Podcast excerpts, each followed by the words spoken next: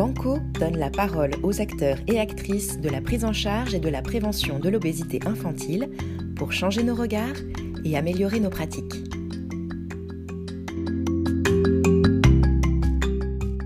Je reçois aujourd'hui Sophie Niklos. Bonjour. Bonjour. Vous êtes chercheuse à l'INRAE au Centre des sciences du goût et de l'alimentation à Dijon. Vous travaillez sur les déterminants du comportement alimentaire au cours de la vie. Alors évidemment, on pense tout de suite à la consommation de fruits et de légumes, dont on sait toute l'importance en termes nutritionnels, mais aussi en termes d'alimentation durable. Et pourtant, cette consommation, elle reste souvent insuffisante. Pourquoi, pour les enfants, mais aussi pour certains adultes, c'est si difficile de manger des fruits et des légumes alors effectivement, on peut identifier un certain nombre de problèmes ou de difficultés qui sont spécifiques aux fruits et légumes, en particulier aux légumes, hein, parce que les fruits sont sucrés, donc on a une petite différence par rapport aux légumes. Donc tout d'abord, le goût, la texture, on va dire l'univers sensoriel, puisque un certain nombre de légumes peuvent avoir des, des saveurs ou des arômes assez marqués, qui peuvent être déplaisants pour les enfants le deuxième point, c'est le fait que ces aliments apportent peu de calories, donc ça les rend pas forcément très compétitifs par rapport à d'autres aliments. Alors c'est un avantage pour une diète où on, cherche à finalement réguler la quantité de calories ingérées. En termes d'apprentissage, c'est plutôt un élément qui va jouer négativement. Ensuite, dans l'univers alimentaire dans lequel on vit, c'est des aliments qui ne, ne sont pas marketés, à la différence d'un certain nombre d'autres aliments qui sont proposés aux enfants. Et c'est souvent des aliments qui génèrent des tensions éducatives parce que les parents, les éducateurs sont très bien intentionnés, mais ont des pratiques qui parfois peuvent être contre-productives. donc tous ces éléments-là font leurs difficultés. souvent, on peut avoir aussi un problème de compétition dans l'assiette avec d'autres aliments qui peuvent être plus appétants par exemple, si on met des haricots verts et des frites dans la même assiette, c'est clair que ça va être plus compliqué de faire manger les haricots verts aux enfants. Et puis, pour les adultes, on va dire qu'on peut avoir un problème de praticité parce que c'est souvent, enfin les légumes en particulier, des aliments qui nécessitent d'être cuisinés, donc il y a un petit effort à faire pour pouvoir en profiter. Alors, de manière générale, comment nos goûts et nos préférences alimentaires se construisent-ils? Ah, ce qu'il faut bien comprendre, c'est dans l'univers des, goûts et des préférences, quasiment tout est acquis sous l'effet des apprentissages en lien avec les expériences alimentaires et sensorielles, et ce très tôt dans le développement dès les premières expériences alimentaires. donc l'enfant naît relativement vierge, on va dire, à la modulo le fait que des premières expériences olfactives peuvent marquer le liquide amniotique et introduire une première mémorisation sensorielle des arômes des aliments consommés par la mère pendant la grossesse. On va retrouver aussi ce phénomène pendant l'allaitement. Donc, hormis ces éléments-là, donc l'enfant naît vierge de toute préférence, donc il va apprendre à aimer tous les aliments de son répertoire alimentaire sous l'effet des expériences et tout ça va être possible en fonction de ses compétences sensorimotrices et de leur développement. d'un point de vue olfactif et gustatif, l'enfant est compétent à la naissance, donc il va ressentir les goûts, les odeurs. Au niveau de la gestion de la texture des aliments, là, il va devoir développer des compétences masticatoires pour pouvoir passer d'une compétence de succion-déglutition à des compétences masticatoires qui vont lui permettre de consommer des aliments solides qui seront en fait les aliments de son répertoire ultime, disons. Et tous ces apprentissages sont aussi fortement liés au contexte de la consommation des aliments, notamment au contexte psychosocial, la façon dont les parents les éducateurs vont amener les expériences alimentaires aux enfants, vont jouer fortement. Donc, si on a des tensions à table, un contexte un peu négatif, ça va pouvoir être associé négativement avec le goût d'un aliment, et donc plutôt avoir un effet négatif sur les préférences alimentaires. D'où l'intérêt de favoriser un contexte chaleureux autour de l'alimentation, ou à minima neutre, et aussi pour les parents de montrer l'exemple, évidemment, puisque l'enfant apprend beaucoup par imitation, et donc en observant le comportement des adultes qui sont avec lui. Et du coup, si on applique, ça concrètement aux fruits et aux légumes, comment les faire aimer aux enfants? Quels conseils on peut donner aux parents? Alors on peut, donner un certain nombre de conseils, donc tout ce que tout ce que je peux, synthétiser, on va dire, c'est vraiment, sur la base, des études scientifiques qui sont faites sur ce sujet-là. C'est pas juste le fruit de mon imagination. Donc tout d'abord, il est important de rendre les fruits et légumes disponibles et accessibles à la maison. Donc ça paraît complètement évident, mais les enfants ne vont pas réclamer des légumes, si les parents ne leur proposent pas. Donc il est, vraiment important, de centrer le rôle déjà, des parents, sur, heu, l'organisation, des de l'offre alimentaire à la maison. On peut suggérer aussi aux mamans, de commencer l'alimentation enfin de commencer à consommer, des fruits et des légumes dès la grossesse et l'allaitement, puisque comme je l'expliquais précédemment, ça va favoriser déjà des premières expériences sensorielles qui sont susceptibles de moduler le comportement de l'enfant. Ensuite, on peut proposer de commencer tôt, dès le début de la diversification alimentaire, donc tout en adaptant les textures au développement des capacités ma masticatoires. Donc, heu, certains parents peuvent avoir l'idée que, heu, les légumes, c'est pas pour les enfants, c'est pas la peine de les embêter avec ça quand ils sont petits, on verra plus tard. Au contraire, heu, c comme ce sont des aliments plus difficiles à faire consommer que d'autres, les frites par exemple en général ne posent pas de problème d'apprentissage, c'est particulièrement important de commencer, le plus tôt possible, pour faire aimer, ces aliments aux enfants. Et donc l'adaptation des textures, elle va être nécessaire parce que, certains fruits ou certains légumes sont un peu durs ou croquants et quand l'enfant n'a pas encore les capacités de mastication suffisantes, bah, ça peut être intéressant de faire, des petites purées, des petites compotes, mais tout en favorisant la découverte du goût de ces produits. Un autre conseil, qu'on peut donner, c'est vraiment de persévérer dans le fait de mettre à disposition, ces aliments, aux enfants. On voit donc comme je l'ai dit, on apprend à aimer un aliment sous l'effet des apprentissages, mais ça peut avoir, il peut être nécessaire d'avoir plusieurs expositions avant que l'enfant se mette à aimer un aliment. Et des travaux montrent très, très clairement, que les carottes, par exemple, sont appréciées assez spontanément par les enfants, mais des haricots verts ou des légumes verts, peuvent nécessiter plus de présentation, 8-9-10, avant que l'enfant se mette à les apprécier.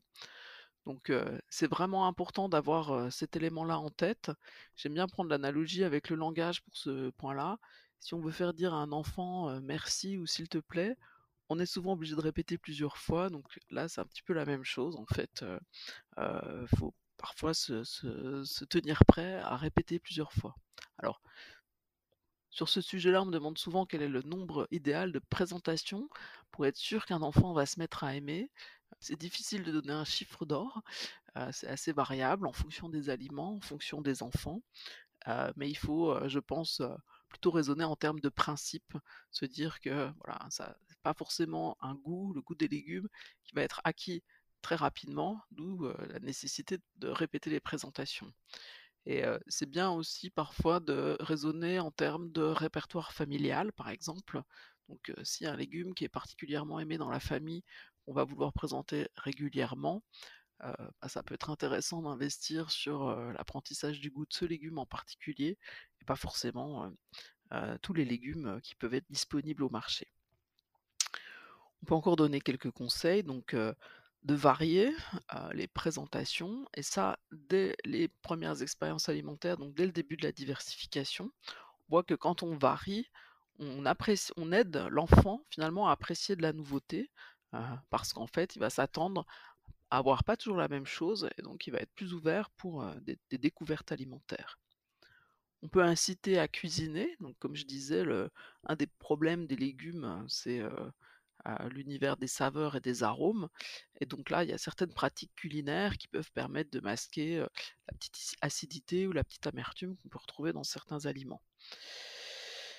On peut aussi, suggérer aux parents d'éduquer, c'est-à-dire, d'amener un certain nombre d'éléments d'information aux enfants, sur les fruits et légumes, en montrant l'exemple, comme je l'ai dit, parce que, les enfants vont beaucoup apprendre par imitation, mais aussi en parlant de ce que l'enfant, va pouvoir consommer en donnant des informations, c'est une tomate, elle est rouge, ça pousse, dans le jardin, en essayant de favoriser toujours un discours qui reste positif et très concret sur, ces ces aliments, sans forcément aller dans le domaine, enfin même en évitant d'aller, dans le domaine, des conséquences de la consommation de ces aliments, sur la santé.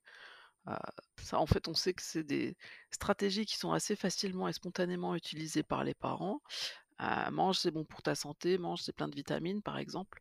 En fait, c'est des éléments qui sont incompréhensibles pour les enfants, parce que la chaîne de causalité pour comprendre le lien entre la consommation, de ce qu'il y a dans l'assiette, du truc vert qu'il y a dans l'assiette et la santé, qui est une notion extrêmement, heu heu, abstraite, heu, c'est impossible à comprendre pour l'enfant. Alors que l'accès à des informations, heu, plus accessibles pour lui, comme, des informations liées aux caractéristiques sensorielles de l'aliment, ça, va être, beaucoup plus facile pour lui à comprendre et il va pouvoir utiliser ces informations de manière plus positive. 2 derniers conseils qu'on peut donner, c'est, donc pour les fruits et légumes, bien réfléchir au moment où on va donner ces aliments. Comme je disais, on peut avoir des problèmes de compétition dans l'assiette, si on a des aliments plus ou moins appétants. Donc, heu, on va toujours essayer de favoriser la consommation des fruits et légumes avant le reste, heu, quand, au début du repas, heu, l'enfant a encore un appétit, bien ouvert, disons. Et on peut aussi, réfléchir à des moments on va favoriser la consommation de ces aliments plutôt que d'autres. Je pense au goûter, par exemple, il y a un certain nombre de fruits évidemment qui peuvent se consommer au goûter, qui est, traditionnellement plutôt sucré en France, mais pourquoi pas aussi des petits bâtonnets de légumes, heu, pour pas forcément cantonner, ces aliments, au cœur des repas. Et puis le dernier conseil, que j'ai moi, c'est, aussi de se relaxer. Comme je disais, les fruits et légumes, ça fait souvent l'objet de tensions éducatives, et heu, souvent les parents très bien intentionnés, peuvent avoir aussi la tentation de forcer un petit peu ou d'insister un peu trop. Donc autant c'est important d'insister dans le sens, continuer à présenter un aliment et un légume par exemple, même si l'enfant ne l'aime pas trop. Par contre, il faut toujours le faire dans un contexte chaleureux et positif et sans forcer l'enfant à le consommer. Heu, de la même manière, parfois, on peut avoir tendance à faire finir une assiette parce qu'on pense que, heu, justement l'enfant, c'est bien qu'il mange, heu, toute la portion de légumes qu'on a prévue pour lui. Mais là encore, pour moi, c'est une pratique plutôt contre-productive et il vaut mieux essayer de respecter, l'appétit de l'enfant et pas forcer. On peut aussi admettre que, certains enfants aient des aversions bien caractérisées pour certains légumes. Après tout, nous-mêmes adultes, on a aussi nos aversions alimentaires et convenir avec son enfant, ses enfants que, ben, ce légume-là, c'est pas pour lui. Ce qui relâche un tout petit peu la pression et permet malgré tout, d'aller piocher, dans un répertoire alimentaire d'autres légumes ou d'autres fruits, qu'il pourrait accepter avec plaisir. Plein de plein de pistes, hein, pour essayer de de faire apprécier les légumes. Une fois que les goûts sont installés, donc, on a vu l'importance, hein, des 1 mois, premières années de vie. Une fois que les goûts sont installés, est-ce qu'il est possible de les faire évoluer? En d'autres termes, est-ce qu'on ne peut être que dans un changement de comportement alimentaire, raisonné, sans que notre appétence soit réelle? Ou, on peut réellement se mettre à apprécier de nouveaux goûts, en grandissant à l'âge adulte? Ce qu'on observe, c'est que, biologiquement parlant, on est programmé pour apprendre, avoir la capacité d'apprendre à apprécier un nouvel aliment à tout âge. Simplement, on peut avoir, plus de barrières, psychologiques avec l'âge, notamment quand on réfléchit à la provenance des aliments.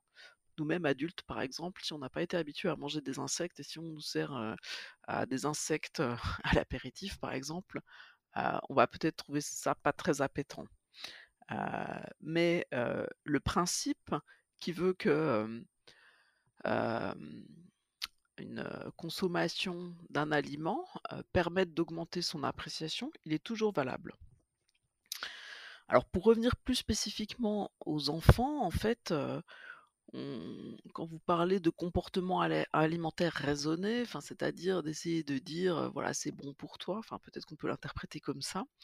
Comme je disais précédemment, ça c'est quelque chose qui, fonctionne pas très bien chez les enfants, voire qui a des conséquences négatives. Parce que souvent on répète: «Mange, c'est bon pour ta santé», mais quand c'est un aliment que l'enfant n'aime pas, il apprend à associer ce concept de bon pour la santé à mauvais goût et ça peut même, pour lui directement signaler quelque chose qui va avoir, un un pas très bon goût. Par exemple, on certaines études montrent que si on présente exactement la même boisson avec une étiquette «bon pour la santé» ou sans étiquette, la boisson qui est notée bon pour la bonne pour la santé est moins appréciée que la même boisson sans étiquette. Donc vraiment cet argument, il est à manipuler avec précaution. Donc pour moi, je pense pas qu'il soit nécessaire de raisonner, en tout cas d'essayer de, forcer l'enfant par, la mise en œuvre de ces stratégies, vraiment basées sur des explications sur l'intérêt de ces aliments. Par contre, ce qui est important, c'est, de favoriser le plaisir de la consommation de ces aliments. Donc ça, ça va passer beaucoup plus peut-être par des notions de culinarité. Donc essayer de trouver des recettes, qui peuvent permettre, entre guillemets, de faire passer, les légumes. Heu et par exemple, si on a repéré qu'un enfant aime bien une certaine épice ou une certaine sauce, ça peut être intéressant, heu, d'utiliser cet élément-là comme facilitateur pour l'appréciation du goût du légume.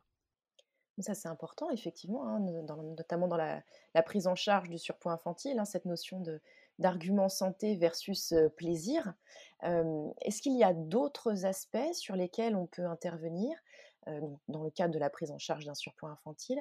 Et je pense par exemple à la structuration des repas. Alors, heu, oui, bien sûr que ce sont des éléments très importants. Alors, heu, moi j'ai plus réfléchi, aux éléments qu'on peut mettre en avant pour favoriser une bonne régulation de l'appétit de l'enfant. Plus que, spécifiquement dans la prise en charge d'un surpoids infantile. Donc je donne des principes qui, je pense, peuvent aussi s'appliquer au surpoids. Donc moi, mes principes, on va dire, ils sont peut-être, un peu plus applicables pour la prévention que pour la prise en charge. Mais, déjà, il y a une notion importante qui était, heu, mise en œuvre par une, enfin, en tout cas développée par une pédiatre américaine dans les années 90, qui est la notion de division des responsabilités. C'est la notion que le parent, il est responsable de l'organisation des repas, du choix de l'offre, heu et donc évidemment, par exemple, du choix de l'organisation des journées alimentaires et de la structuration des repas, des plats qui seront présentés. Alors que l'enfant, de son côté, il est responsable de la quantité consommée. Donc heu, ça, c'est un principe assez important, heu, qui paraît très simple, mais qui est, en fait, pas si simple que ça à appliquer de manière systématique. C'est quand même, intéressant à mettre en avant. On peut proposer aussi, enfin, par rapport à l'organisation des repas, d'éviter les écrans. C'est quelque chose de très connu, mais on va dire que c'est important de le rappeler. Toutes les distractions, qui peuvent venir interférer entre, l'aliment et le mangeur, ils vont, faire perturber la perception, ben, déjà du goût de l'aliment et surtout du rassasiement qu'on peut avoir, auquel on va parvenir suite à la consommation de l'aliment. Donc voilà, il faut penser à éviter ces perturbations. Ce qui est très important, c'est de favoriser les situations où on peut manger ensemble. Le contrôle social de l'alimentation, c'est quelque chose de très important qui va jouer aussi bien sur les choix qualitatifs que sur la régulation des quantités consommées. Donc, d'autant que plus si l'enfant a des problèmes de surpoids, les parents présents, peuvent aider à gérer, les portions, donc ce qui ce qui peut permettre, évidemment, heu, de d'accompagner positivement l'enfant. Donc on va essayer de choisir également des portions adaptées au développement de l'enfant. Alors là, j'aime bien prendre la métaphore de Boucle d'or et les oursons. Heu, donc heu, quand elle arrive dans la maison des ours, Boucle d'or voit 3 bols de tailles différentes. Le bol du bébé, enfin du petit ourson, de la maman ourson et du papa ourson.